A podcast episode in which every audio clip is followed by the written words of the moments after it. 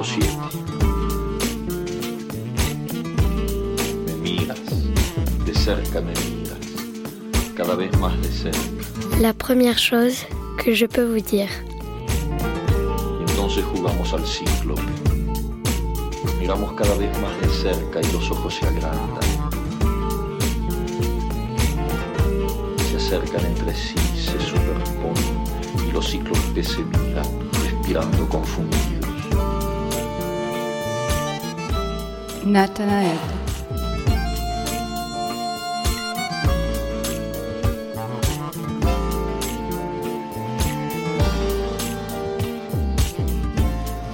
Entre deux parenthèses d'eau, chute de fond et ravitaillement en dedans.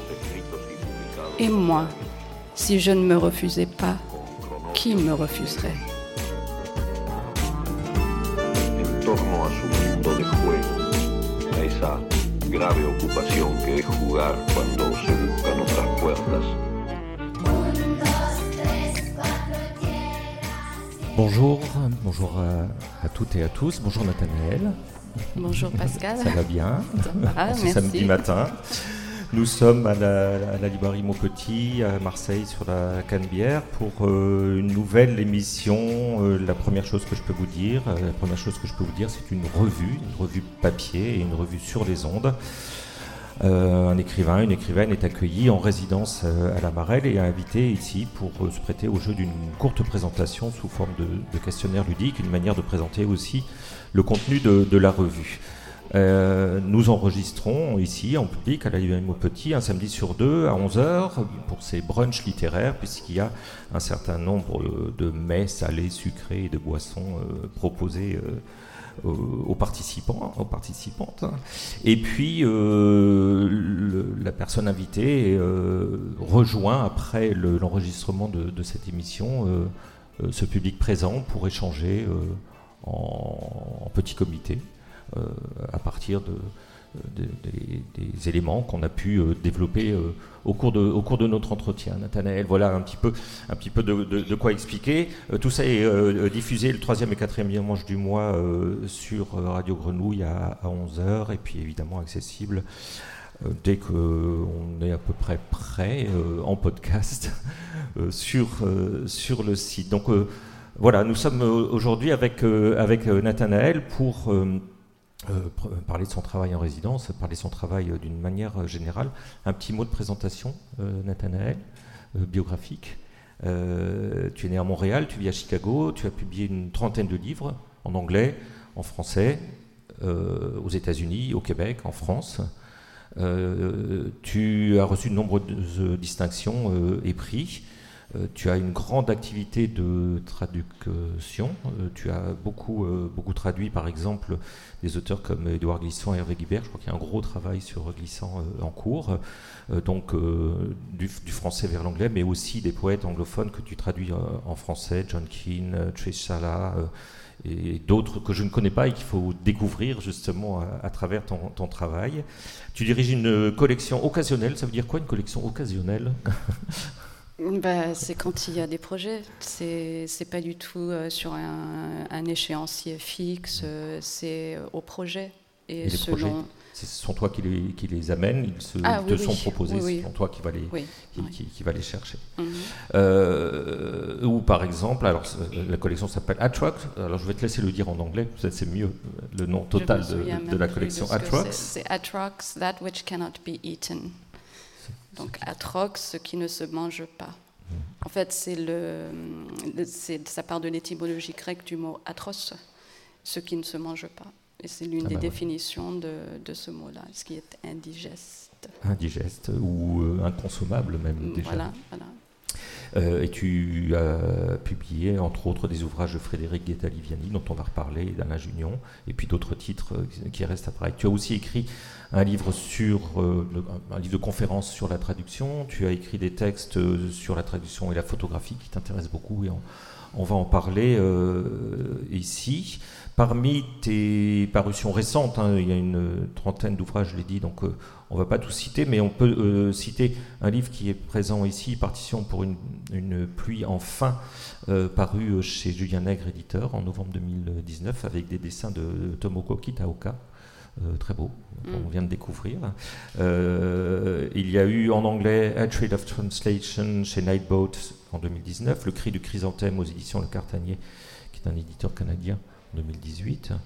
Euh, la mort de ma sœur, Dernier télégramme en 2018. L'heure Limicole chez Fidel Antelmix, qui est un éditeur euh, marseillais, peut-être pas suffisamment connu à Marseille d'ailleurs. Voilà, euh, de, manière vraiment très très rapide, de quoi présenter un parcours. Et tu es ici pour un, projet intitulé Se traduire en jardin. En tout cas, c'est le projet avec lequel tu es venu. Est-ce que c'est le projet sur lequel tu as travaillé finalement, puisqu'on on sait que une fois euh, une résidence démarrée, euh, les chemins peuvent euh, bifurquer. eh bien, merci déjà pour cette présentation. le se traduire en jardin, en fait, c'est une demande que j'avais faite il y a presque deux ans. Alors c'est sûr que le, le, projet a évolué depuis, j'ai travaillé dessus, mais j'ai d'autres projets concomitants qui accompagnent. De toute façon, j'ai toujours plusieurs projets à la fois. Et donc j'ai un carnet que j'écris un peu dans le sens de, des carnets que j'avais publiés au Cartanier, ou même de l'heure qui est euh, une sorte de... Oui, ça assume euh, la forme d'un carnet. Mais la question toujours de la jonction entre la pierre et l'eau, des questions d'intraductibilité sont très euh, présentes toujours euh, dans tout ce que je, fais. Donc les distinctions même entre les différents projets sont un petit peu difficiles à, à maintenir, à soutenir. Parce qu'il n'y a pas réellement de frontière entre tous ces projets? Aussi parce qu'il bah parce qu'il y a des échanges. Parfois il y a des des enlacements il y a des renvois il y a parfois des passages qui reviennent qui sont décontextualisés recontextualisés dans euh, d'autres euh, euh, ouvrages. Et puis il y a le passage parfois de l'anglais au français ou du français à l'anglais euh, ce qui se fait beaucoup moins. Mais un certain nombre des textes euh, qui ont été repris dans Hatred of Translation, qui se traduit par la haine de la traduction, euh, sont développés, et d'ailleurs ont commencé en français, dans le livre qui s'appelait, ou le manuscrit qui s'appelait Se traduire en jardin, et qui finira sans doute par s'intituler Effaré visage, parce qu'il s'agit beaucoup de visages naufragés, en fait. Euh, dans, la, dans, la, présentation, tu parlais de l'intérêt de, d'écrire euh, autour de ces questions-là. Euh, à Marseille, qui est une ville minérale, mm. qui est aussi une ville de mer, justement, mm-hmm. et il y a cette jonction ou cette, ce combat entre, entre les deux.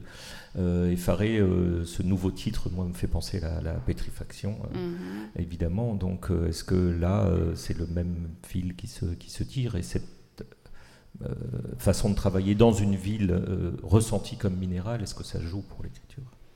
Oui, ben en fait, plus précisément, c'est vraiment, ce sont les îles du Frioul qui m'ont beaucoup interpellée. Euh, leur anfractuosité, cette sécheresse, le calcaire, les gabions, ces espèces de cris suspendus dans le vide, les murmurations des étourneaux, les chutes libres, enfin le large aussi. Euh, qui s'échoue, échoue sans cesse euh, au fond de, soi éventuellement ou qui happe euh, en même temps. Alors c'est vraiment aussi la question de l'île en général et qui, qui m'interpelle beaucoup.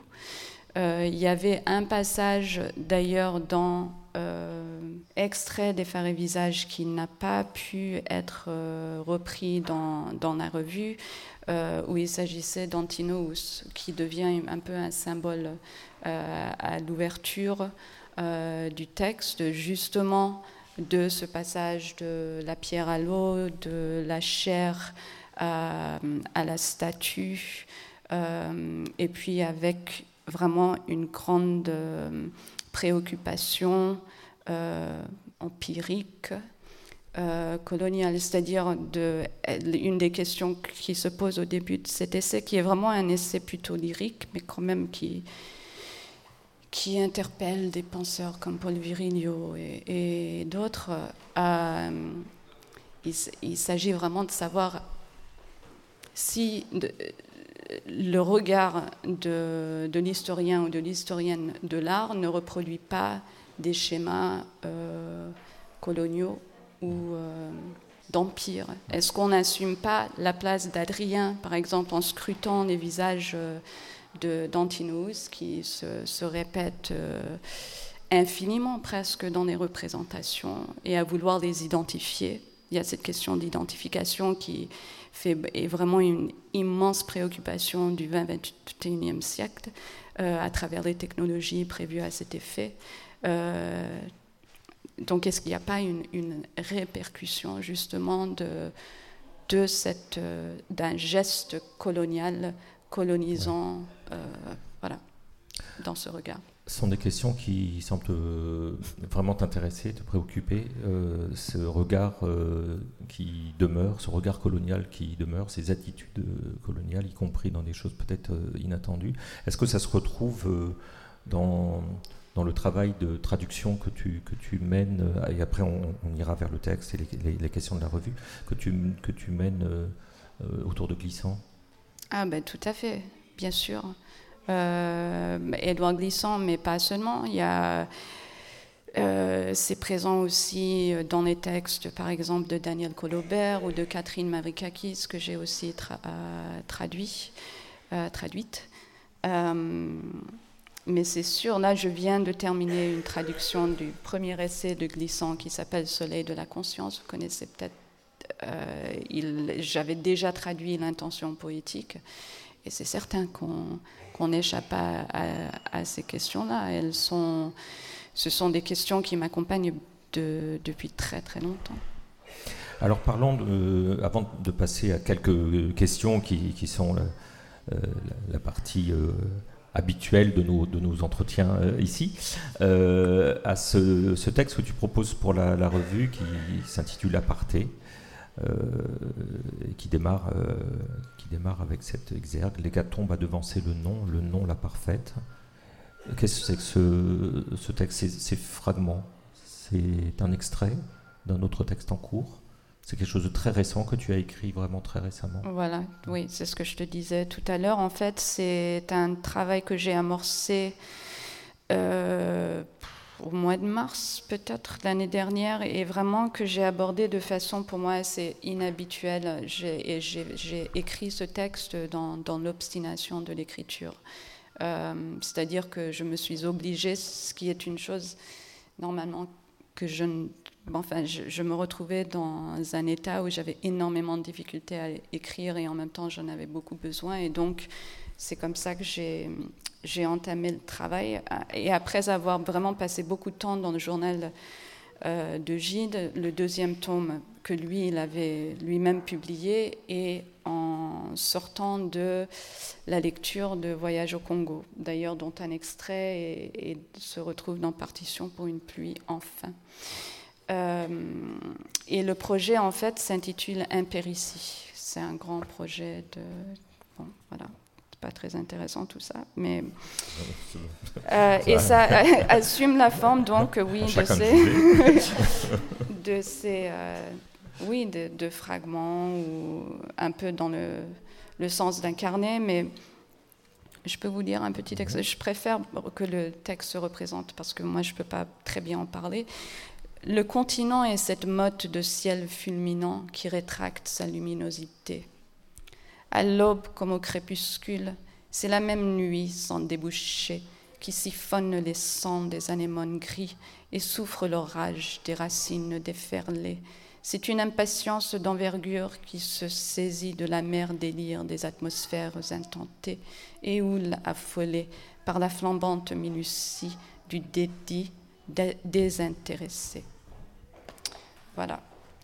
Alors, euh, c'est vrai que la question du continent en tant qu'île est une grande question, une question qui est très présente euh, euh, dans ces pages dans ces pages là et là-dessus glissant a des choses très très intéressantes à dire sur l'ampleur de, la géographie euh, d'un continent comme l'Afrique, par exemple. Quand il y voyage pour la première fois, c'est ce qui le frappe. Il en parle dans l'intention poétique par rapport euh, aux contraintes, disons, euh, presque, j'ai envie de dire, liminaires des îles qui, qui proposent en même temps une autre façon de penser, de vivre le corps, etc. etc. Et puis le rapport à l'eau. Euh, et moi, il m'a semblé qu'il fallait aussi réfléchir le continent en tant qu'île. Et c'est un petit peu ce que ce travail essaie de faire. C'est une introduction pour euh, ceux qui le souhaitent. On, peut, on peut démarrer avec, avec cet ouvrage. Et cette lecture euh, peut aussi donner envie à ceux qui nous écoutent. Alors, quand cette émission passera sur Radio Grenouille, il sera trop tard, mais samedi 18 euh, janvier, euh, il y a une euh, rencontre lecture, là, avec mm. un temps de lecture assez important au, Centre de poésie Marseille, au CIPM, à la Vieille Charité, voilà, pour les personnes qui souhaitent t'écouter un peu longuement. Puisque tu, parles de, cette période d'écriture de ce texte particulier, on peut commencer cette petit questionnaire avec, euh, avec cette question à laquelle tu as répondu. Une journée type de l'écrivain au travail, c'est quoi pour toi? Ah oui, j'avais répondu, la condition de ta survie est un certain désespoir. Je suis un peu chiche, c'est vrai.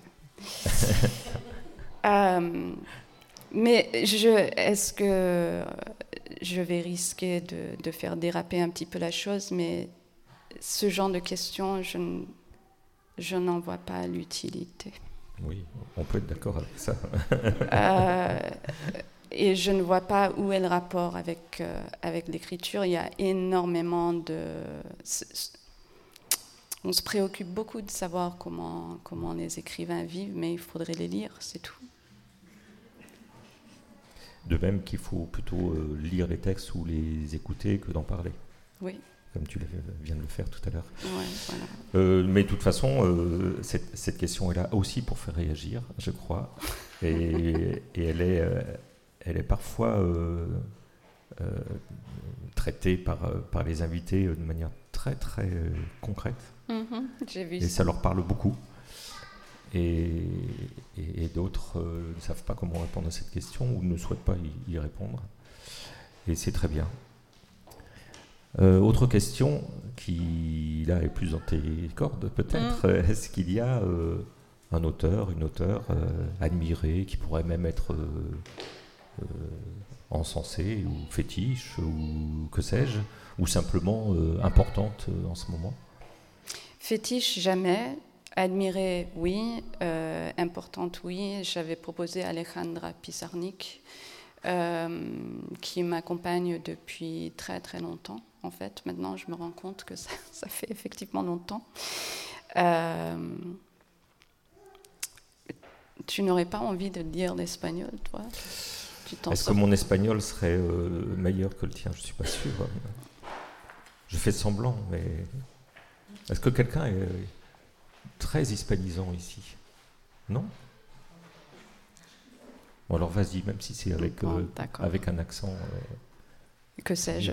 He dado el salto de mí al alba, he dejado mi cuerpo junto a la luz y he cantado la tristeza de lo que nace. Ah. Moi, je pense que c'est très bien. Ça va. Euh, Alejandra Pizarnik Alors, c'était une.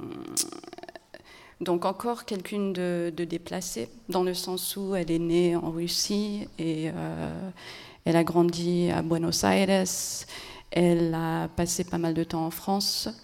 Euh, elle avait un rapport très euh, complexe à la langue. Euh, et malgré le fait d'avoir grandi bah, vraiment dès l'âge de deux ans, je crois, en, Argentine, elle se sentait toujours très décalée par rapport à la, langue espagnole. Et même sans le savoir, à chaque fois, je me retrouve en face ou avec, accompagné par des auteurs pour qui cette question de langue, de traversée de frontières, de limites et de délimitation, etc., de décalage, euh, sont déterminantes. Euh, et Bon, elle a vécu, elle n'a pas vécu très longtemps. Elle s'est donné la mort à l'âge de 36 ans, euh, un peu comme Colobert, qui en avait 38. Euh, et là, le passage que je vous ai lu, euh, c'est l'ouverture de El de Diana, l'arbre de Diana. Et elle dit, et si je traduis mal, c'est les nerfs qui me font ça. J'ai donné le sceau de moi-même à l'aube j'ai joint mon corps, là j'oublie un verbe, là, j'ai joint mon corps à la lumière et j'ai chanté la tristesse de ce qui naît. Et souvent il y a des problèmes dans les traductions, que ce soit en anglais ou en français, celles que j'ai fréquentées. Euh, surtout, déjà, elle est très difficile à traduire parce qu'elle travaille beaucoup des sonorités et ça, ça se perd d'emblée. Euh, mais il y a aussi des, pertes de sens parce qu'on va souvent dans les traductions chercher des hum, formulations euh, qui se reconnaissent dans la langue d'accueil, alors qu'il hum, faudrait sortir en fait de ces habitudes-là et, casser la langue là justement où elle n'a pas envie de rompre. Et hum, c'est ce qui se passe là dans Delo que euh, dans la tristesse de ce qui naît devient souvent la tristesse de naître. C'est pas du tout la même chose. Bon, voilà. Alors, je la lis, moi, en espagnol, mais toujours avec un dictionnaire, avec les traductions autour, en fait, qui m'aident à identifier les, les, les, failles. Les endroits de rupture. Voilà, c'est ça. Alors, c'est pas donné à tout le monde de pouvoir lire euh, un texte euh, avec, avec plusieurs traductions à ses côtés pour pouvoir vraiment apprécier le, le, texte dans sa, dans sa langue et dans sa, dans sa force il existe quand même une traduction euh, en français chez Actes Sud de presque toute sa poésie rassemblée en un seul volume. Et chez Ypsilon euh, aussi, Ypsilon, Isabella Ceccalini est en train de rééditer tous les textes euh, de Pissarnik. Elle a fait la correspondance avec Mandiargas. Mandiargas. Mais ce ne sont pas des volumes bilingues, malheureusement. oui. Mais ce sont de très beaux, très beaux livres. On va rester avec un peu d'espagnol et la question des, des langues en écoutant ça.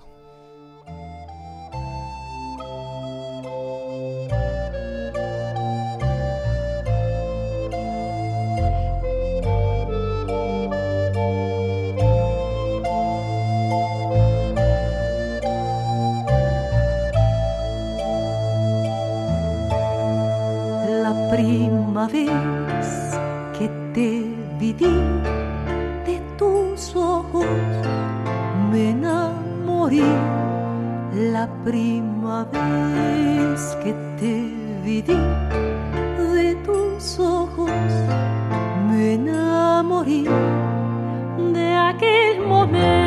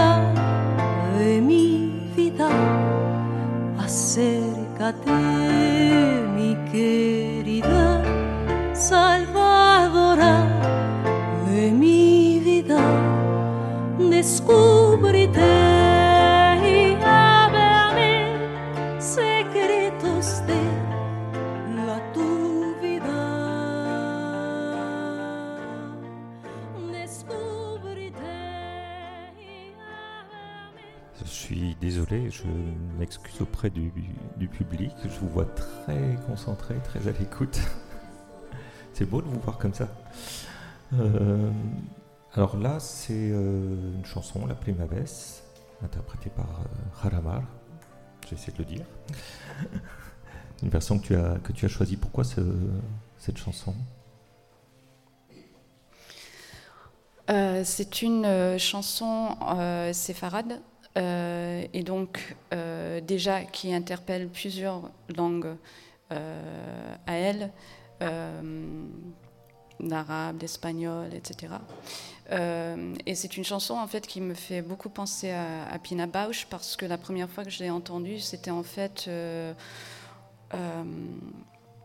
une interprétation de Orwin Fife qu'il avait et c'était sur des images de c'était peut-être dans le film euh, de Wim Wenders euh, mais qui n'est pas sans il y a plein de choses à dire sur ce, fi- ce film et les représentations des corps et cette espèce de féminité à n'en plus finir, les robes et les longs cheveux et compagnie.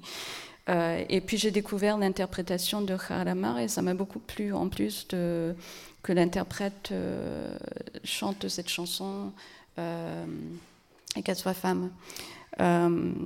Et donc c'est d'une part euh, l'entrelacement des langues, le fond euh, historique euh, qui est interpellé, la danse, et puis toutes sortes d'ellipses qui accompagnent le chant aussi, et la grande émotion du morceau.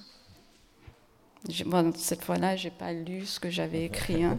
Voilà, ce- ça nous permettra de, de lire ce que tu as écrit euh, avec, euh, avec autre chose. Tu avais la possibilité de, de nous faire écouter aussi euh, la chanson India Song, interprétée par Jeanne Moreau, Mhm. qu'on connaît. Ça a été un grand succès. C'est la bande, euh, la bande ori- originale d'India Song, mais pas seulement. Euh, un petit mot à dire sur, euh, sur, sur ça, sur, sur India Song Peut-être que. Là, c'est dur, hein, parce que je vous ai donné en fait des musiques qui me, m'habitent tellement que c'est vachement difficile d'en, d'en parler. Mais hum, en fait, il y a le cri là-dedans, dans tout ça, le cri de Jean-Marc de H euh, dans India Song, qui est interprété par Michael Lonsdale. Euh, et puis qui est repris, vous savez sans doute qu'India Song, de- la bande son est, reprise sur euh, son nom de Venise dans Calcutta Désert. Duras en avait fait quatre différentes euh, versions. Et ce qui est extraordinaire, enfin à mes yeux, c'est que ce film-là, il est tourné en plein hiver, alors que c'est un film des tropiques. Euh, alors le cinématographe a les mains presque abîmées à cause du froid, mais ce qui est dégagé par le film est, une, grande chaleur. Mais il s'est fait une sorte de transposition un peu, enfin moi qui m'a étonnée dernièrement, mais qui, je pense, à laquelle je dois encore réfléchir.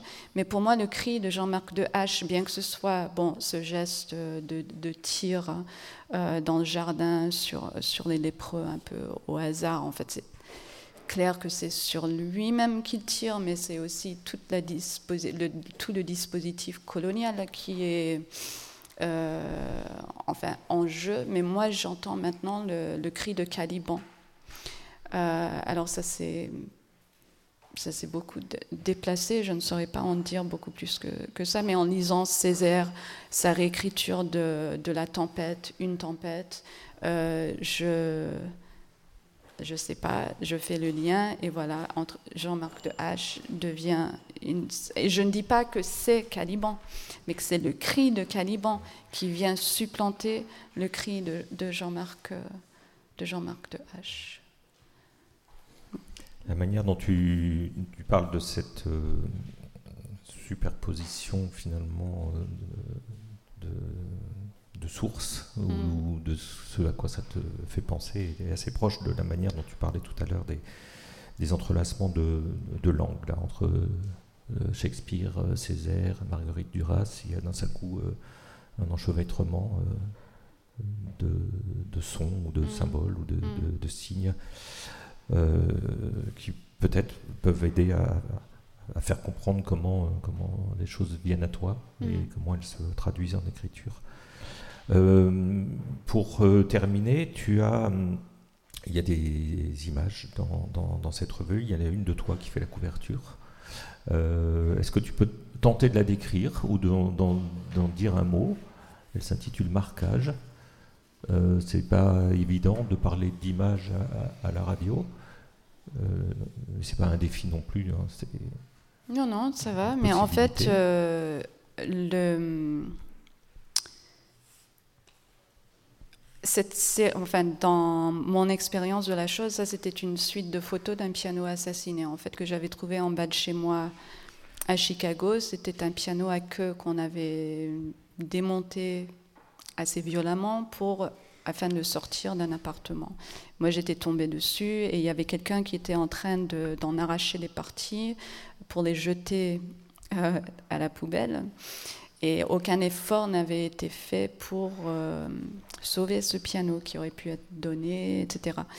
Et donc, je suis vite montée chercher mon appareil photo et j'ai pris des, photos. Mais pour moi, ce qui était tout à fait aléatoire là-dedans, c'est que justement, je venais de faire des recherches sur euh, les pianos raflés pendant la Deuxième Guerre mondiale à Paris même et qui sont entreposés ou qui l'avaient été dans la cave du palais de Tokyo. Euh, et qui n'avaient, dont la plupart n'ont pas pu, été euh, restitués parce qu'on, enfin, toute la bureaucratie autour de euh, la reprise de ses propres effets, il fallait prouver euh, qu'on en était le, le propriétaire et ça c'était hyper compliqué. Euh, alors il y a une photo euh, de ces pianos couchés sur la tranche et ça donne vraiment l'impression d'une sorte d'abattoir. Et puis moi je descends et je me retrouve. Alors ça c'est un détail justement de, euh, des marteaux, des feutres euh, qui dépassent et on voit les fils euh, et c'est très abstrait. Euh, et l'idée n'est pas forcément de savoir en regardant cette photo qu'il s'a- qu'il s'agit d'un d'un piano. Et puis le titre marquage, matché en créole, c'est écrire. Le marqueur, c'est l'écrire. Merci beaucoup. Et il y a aussi des dessins réalisés par euh, l'artiste et poète Frédéric Gue- Guetta-Liviani, euh, réalisés spécialement pour, euh, pour la revue. C'est Oui. très beau. Bah, alors, Frédéric Guetta-Liviani est poète, plasticienne, vous la connaissez peut-être, elle est- c'est l'éditrice de Filles d'un antenne mix qui a par ailleurs publié L'heure limicole. Euh, et c'était une rencontre, euh, enfin, on ne se connaissait pas du tout. Et c'est à travers ça qu'on qu'on s'est connus. Elle a ensuite publié D'un geste décidé. Elle fait, vous verrez, ce sont de très très beaux livres. Et elle a effectivement accepté de faire euh, ses dessins euh, pour euh, la revue. Elle a aussi fait une série de 12 ou 14 dessins euh, pour d'un geste décidé qui en fait euh, qui sont en train d'être installés maintenant à la Ciotat dans une petite galerie. Euh, et je ne sais pas pendant combien de temps elles, elles seront exposées mais c'est moi ce que j'aime beaucoup la sensibilité de Frédéric et ce passage en fait entre l'écriture euh, et l'œuvre plasticienne et que finalement la limite entre les deux elle, elle est, elle, est, elle est vraiment brouillée on retrouve toujours des traces euh, où souvent il y a une écriture dans les dessins et il y a du dessin dans, dans On l'écriture retrouve le sens de marquage que tu évoquais. oui, justement. Et puis, il y a un grand engagement aussi euh, dans les textes, dans la ville même. Les arbres, par exemple, de la plaine, ça, ça a été une... Très voilà. important, les arbres de la plaine, Ouais, mais ceux qui n'y sont plus. ceux qui n'y sont plus, justement. Ouais. Euh, merci euh, beaucoup, euh, Nathanaël. On, on va terminer cette, cette rencontre euh, ici pour ce qui nous concerne, mais à, à Maupetit, ça n'est pas tout à fait terminé. La prochaine rencontre des brunchs littéraires se fera avec Gabriel Schaff, qui est présent présente parmi nous.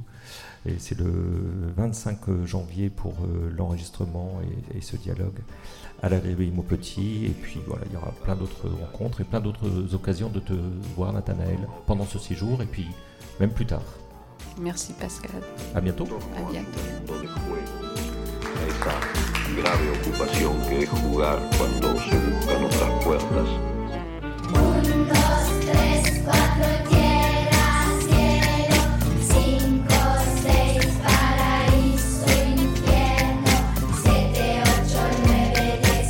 La première chose que je peux vous dire est une revue, radio et papier, dont le titre est inspiré par la première phrase de La vie devant soi, le roman de Romain Gary et Milajar.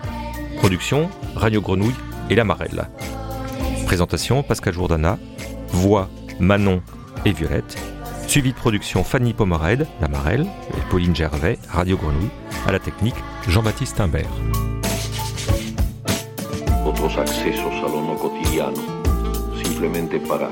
La Marelle est une structure hébergée à la friche Belle de Mai qui encourage l'émergence de nouveaux talents littéraires et facilite les échanges entre les écrivains et le public. C'est à la fois un lieu de création, d'accompagnement à la production et de diffusion.